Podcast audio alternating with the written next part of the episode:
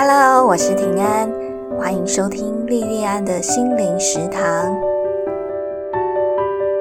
欢迎收听莉莉安的心灵食堂这一集的节目。莉莉安的心灵食堂，大部分的时候我都是设定在每个礼拜一早上六点半的时间上档播出。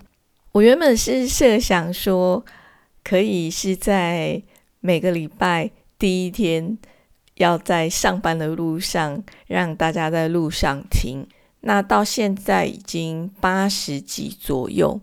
观察 Podcast 跟 YouTube 上的数字，我发现大部分听众收听的时间是集中在周末的晚上，所以这几集开始，莉莉安的心灵食堂的上档的时间会改变。目前我是打算把上档。播映的时间设定成是每个礼拜五晚上六点半。如果你是喜欢我这个节目的听众，欢迎订阅我的 Podcast 或是 YouTube，而且 YouTube 要按那个小铃铛加通知，这样子，这样就可以更清楚的看到我的节目上档的通知，比较不会错过我们的节目。好，那这个是简单的大会报告，就到这边。这一集节目要跟大家分享今年度讨论很高的台剧《妈别闹了》。《妈别闹了》是由台湾知名导演陈慧琳、李俊宏所执导，改编自二零一八年陈敏敏的著作，叫《我妈的异国婚姻》。其实我在《妈别闹了》这一部台剧搬到 Netflix 的荧幕之前，我就在广播上听过《我妈的异国婚姻》这本书里面的故事。当时我就对这个妈妈她的行事作风跟惊人活力，觉得非常的惊讶跟佩服。我在广播上听到的内容，让我觉得说，哦，这个妈妈非常的强大哦，强大到说。年轻的我们这一代跟他一比，反而显老了。这本书改编之后的剧集《妈别闹了》，主角的这位妈妈叫王梅梅。王梅梅是由毕力所饰演的。王梅梅她有两个女儿，一个是大女儿叫陈如蓉，是由贾静雯所饰演；小女儿叫陈若敏，是由柯佳燕所饰演。陈如蓉跟陈若敏这一对姐妹的名字，其实是引用自金庸小说里面的黄蓉跟赵敏，因为这是他们的爸爸，他们爸爸叫陈光辉，是由寇世勋所饰演。这是陈光辉最喜欢的两个金庸女主角。妈别闹了！这个整部台剧，它大概的故事是在讲说，在陈光辉就这个爸爸，他突然过世以后。这个妈妈王梅梅，她为了要赶快再婚，展开的一个国际追爱旅程，还有环绕在王梅梅母女他们三个人，还有他们身边几位女性朋友的故事。整部台剧，它从主角到支线，每个女性的角色都很精彩。第一个我们要来介绍的，当然是第一女主角王梅梅。王妹妹在她的先生突然过世以后，她就立志要在六十岁以前结婚。她在这一部戏剧里面的名言是：“女人的婚姻就是事业，离婚就当做资遣，老公挂了就当公司倒闭，没有人可以阻止我中年就业。”王妹妹为了能够中年就业，她即使在相亲的过程里面一度遭到诈骗，可是。哭过之后，眼泪擦一擦，继续屡败屡战，带着非常高昂的战斗力，就是一定要达到目标。可能是物以类聚的关系，王妹妹她的中学同学也是她的闺蜜小金。小金跟王妹妹，我觉得她也是有得比哦。小金她虽然经历过一段失败的婚姻，因为她的配偶家暴，所以以离婚收场。可是他对爱情还是存在着盼望。他跟一个年纪比他小很多的男性叫路易，享受跟路易之间很温柔的情感。跟美美还有小金这两位长辈相比，年轻的这一代反而就显得保守很多。贾静雯所饰演的陈如蓉，他是国文老师，同时斜杠写言情小说。陈如蓉就觉得说一个人很好，干嘛要结婚？虽然他是这样想，但他对爱情还是有很多的想象。他把这些想象放进他的言情小说里面，在他的小说里面，其实不时都有他对爱情很洞彻的见解。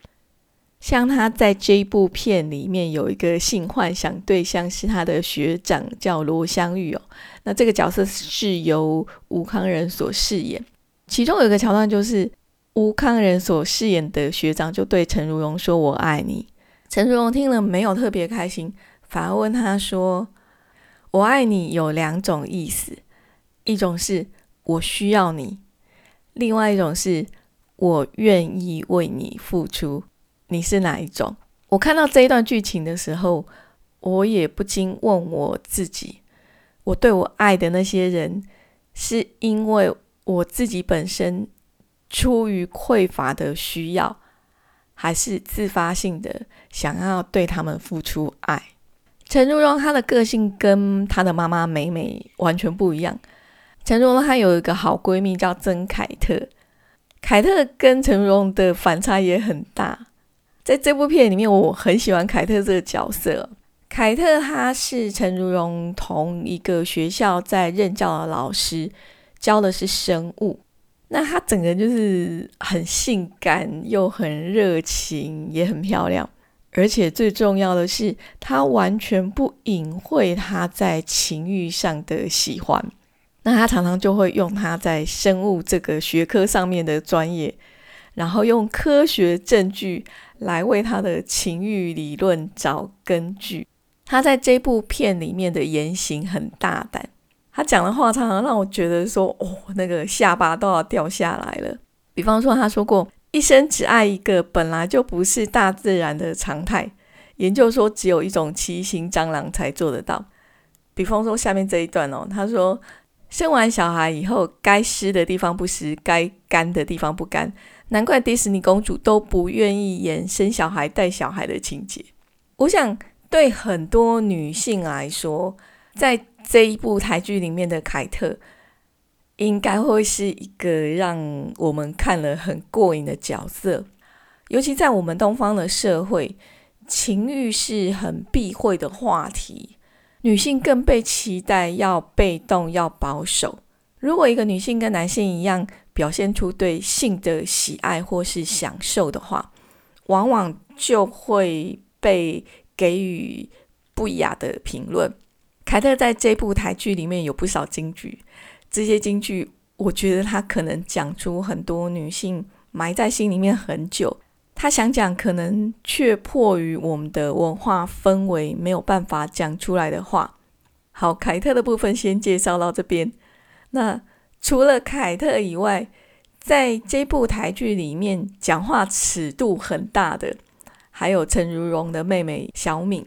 小敏的妈妈跟她的姐姐都很嫌弃她的男友叫小茶。有一次，小敏的妈妈跟姐姐又在批评小茶软烂，小敏就很面不改色的回应她的妈妈跟姐姐说：“她很烂，可是一点都不软。”我觉得小敏是一个。把我们想象中的传统女性美德用到太超过的一个傻女孩小敏，她爱上小茶以后，就好像一个无微不至的完美妈妈，非常的溺爱小茶，溺爱到说，即使她为了小茶背了高达七位数的卡债，她也执迷不悔。听说在现实生活里面，原著作者陈明敏的妹妹。他本人就是这种个性，爱着一个每个旁观者看了都会摇头的渣男。可是我们不是常听人家说“可恶之人必有可怜之处”吗？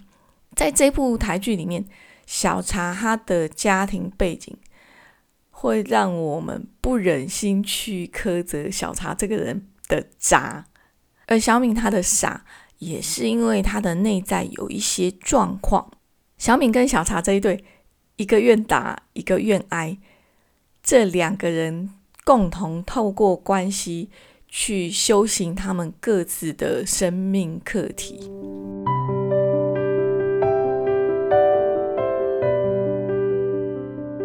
在这整部台剧里面，我最佩服的角色就是第一主角王美美。她在这部台剧里面穿的服装都很夸张，听说实体世界的本人也是一样哦。可是如果把她的个性跟她的服装相比，那是有过之而无不及哦。一个将近六十岁、有两个成年女儿的妇女，可是她个性竟然可以像一个从小。被溺爱长大的女孩，非常非常的任性哦。我身边完全没有类似这样的人，那我的性格也跟这个人差很大哦。可是原著作者陈明明说，其实《妈别闹了》这一部台剧已经把他妈妈的个性融化很多。我在看这一部台剧的过程里面，常常在想，跟一个很放肆在做自己的人相处。不晓得是什么感觉哦。那从广播里面，我听到原著作者陈明敏对他妈妈的评价，感觉起来作者常常是很崩溃的哦。可是这么刁蛮的一个女性，她却在她的两段重要的情感关系里面都非常的幸福美满。她的原配丈夫，还有后来她再婚的澳洲阿北。这两个男人都对她非常的浪漫温柔，把她当女王跟公主一样呵护备至。我不知道这个是她本人天赋异禀，还是像王梅梅在这一部台剧里面提到的。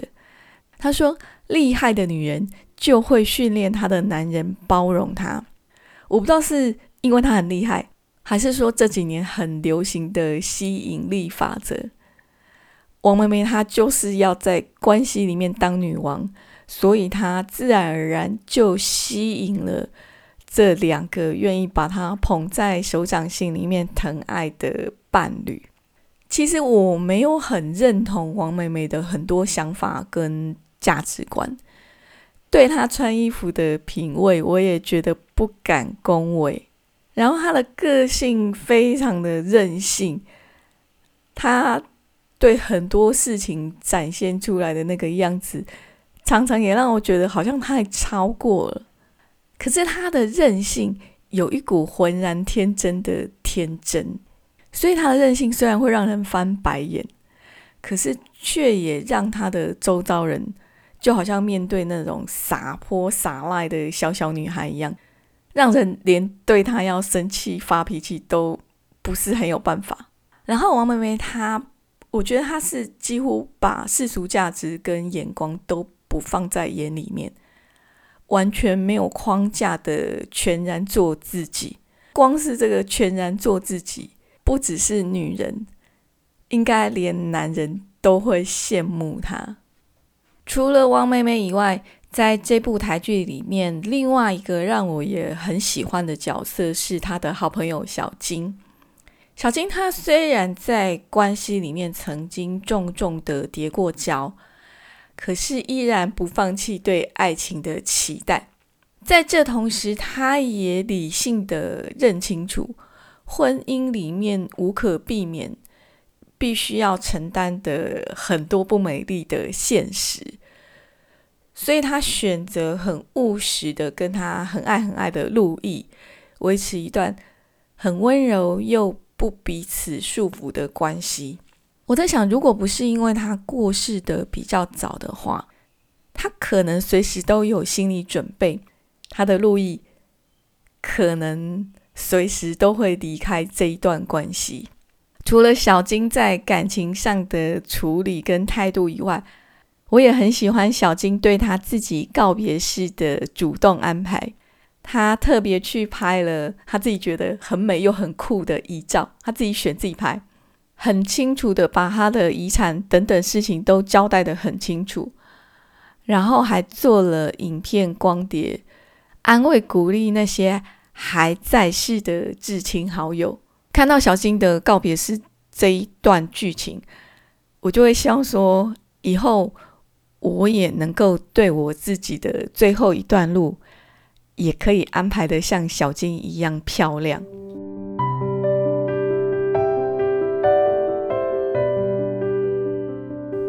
我过去的专业职场经历，大部分都在金融理财。在金融理财的领域里面，风险的承担跟年龄是要成反比的。年纪越大，在理财上就越是要保守。这一点，我相信到现在还是真理。可是，在投资理财以外的其他人生选择，我觉得在完成养生送死我们的人生主要责任以后。是可以不用被年龄的刻板印象所框限的，所以无论是追求梦想，还是追求爱情，或是学习新的事物，其实不论任何年龄都可以很勇敢，而且可能你把这个主要的责任卸下之后，是可以更勇敢、更无畏的。就如同小金在这一部戏里面说的。